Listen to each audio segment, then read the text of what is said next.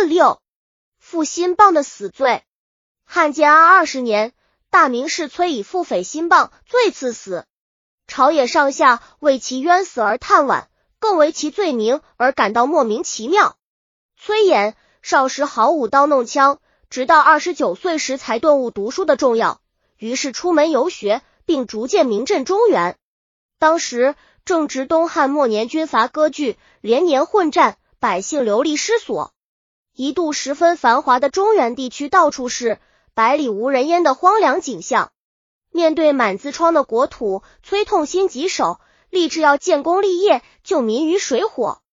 袁绍当时与曹操对峙，正广言人才，听说崔琰乃中原名儒，便把他请来，并拜为骑都尉。崔琰只想发挥自己的才智，以统一国家，结束战乱。他劝衰少厚树恩德，收买人心，并且在军事上给衰少提过许多建议，但衰少轻视他书生之见。未予采纳。官渡之战失利后的第二年，袁绍病亡，他的两个儿子衰谭、袁尚争相夺权，双方剑拔弩张，势不两立，也都想得到崔琰的辅助。崔琰见他们鼠目寸光，难成大器，便称病辞官。这下惹恼了袁氏兄弟，他们把崔琰关进了大牢。后来崔琰经朋友相救，才得逃出虎口。不久。曹操攻下冀州，袁谭被杀，袁尚仓皇逃走，一心向往周公吐哺、天下归心的曹操求贤若渴。他早听说袁绍手下有位谋士崔琰，一攻下冀州，他便四处寻访，并亲自去请崔琰。在几年的对垒中，崔琰也意识到曹操才是他可以依赖、成就大志的一代枭雄，于是便爽快的答应出山。被曹操拜为别驾从事。一天，曹操喜形于色，对崔琰说：“昨天我查看了下户籍，我们可得三十万兵丁。冀州真是个大州啊！”说完，便察言观色，静候崔琰的反应。崔琰静默半晌，才慢腾腾的答道：“如今天下战火频仍，生灵涂炭，你自己不是还写过‘白骨入于野，千里无鸡鸣’的诗句吗？”冀州百姓连年为战争所累，已苦不堪言，没见广施恩惠，使其安居乐业，反而先要招募兵丁，这难道是冀州百姓所希望于你的吗？崔琰的一席话使曹操茅塞顿开，他急忙离座，向崔琰大礼拜谢道：“蒙先生交海，三生有幸。先生高瞻远瞩，真是可敬可佩。”左右的谋臣武将见崔琰竟受曹将军如此大礼。无不又羡又妒。从此以后，曹操便对崔琰另眼相看，恩赏有加。后来，曹操做了丞相，对崔琰更加倚重。一次，他抚着崔琰的肩，无限盖的说：“你有伯夷的遗风，史鱼的正直，贪夫会因仰慕你而清正廉洁，壮土会因学习你而更加严格自立。你真可谓世人的楷模呀！”崔琰听了这番赞誉之词。也只是谦逊的摇摇头，没有丝毫骄陵之色。曹操被封为魏公后，拜崔琰为尚书。当时曹操正为立后嗣的事举棋不定，按封建惯例，当立长子曹丕，但因其次子曹植颇有文才，为人也谦逊朴实，所以曹操钟爱他。曹操为此心中犹豫，便暗中派人考察两个儿子的言行。崔琰了解到这个情况后，立即出班奏道：“从古至今都是立长子继承大统，况且曹丕也人孝聪明，为什么要破坏祖制呢？祖制一破，难免争权夺利，弄不好会导致自相残杀。所以废长立次，显然利少弊多。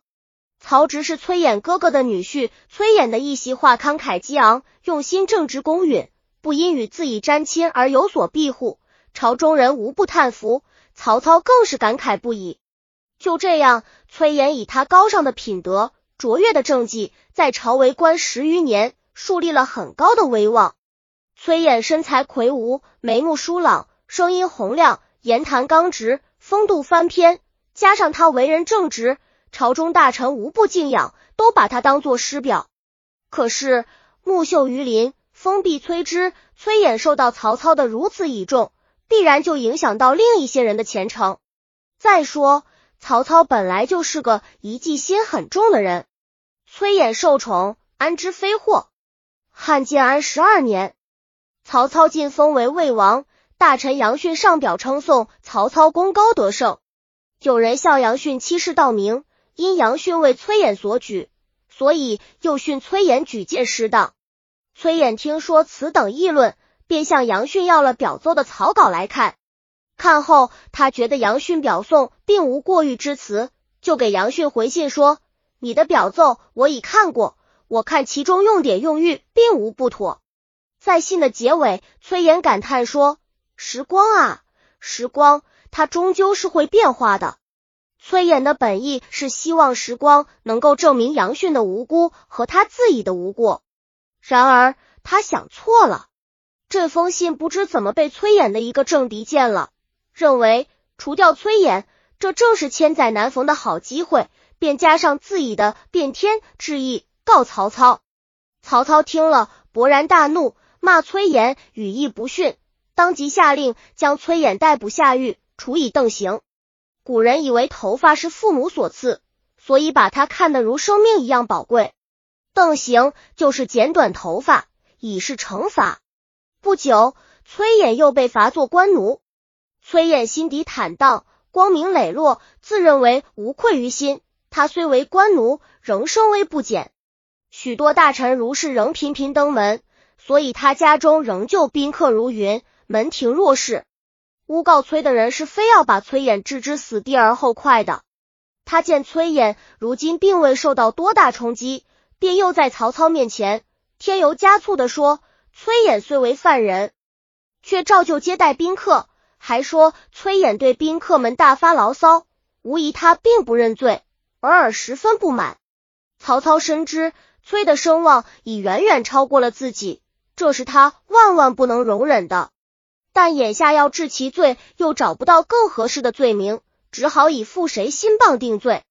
曹操口受请公大更自催死，他对大更说：“三天后你再来见我。”大更第一次见到崔琰，不忍把曹操的意思告诉这位无辜的罪人。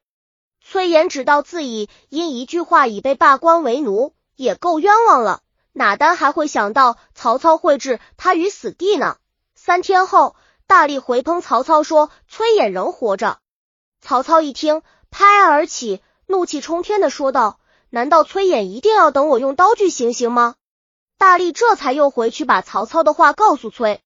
崔琰听了大更的话，先是大吃一惊，然后便从容拜谢道：“我真不应该呀，竟不知道曹操的意思是要让我死的。”说完便悬梁自尽了。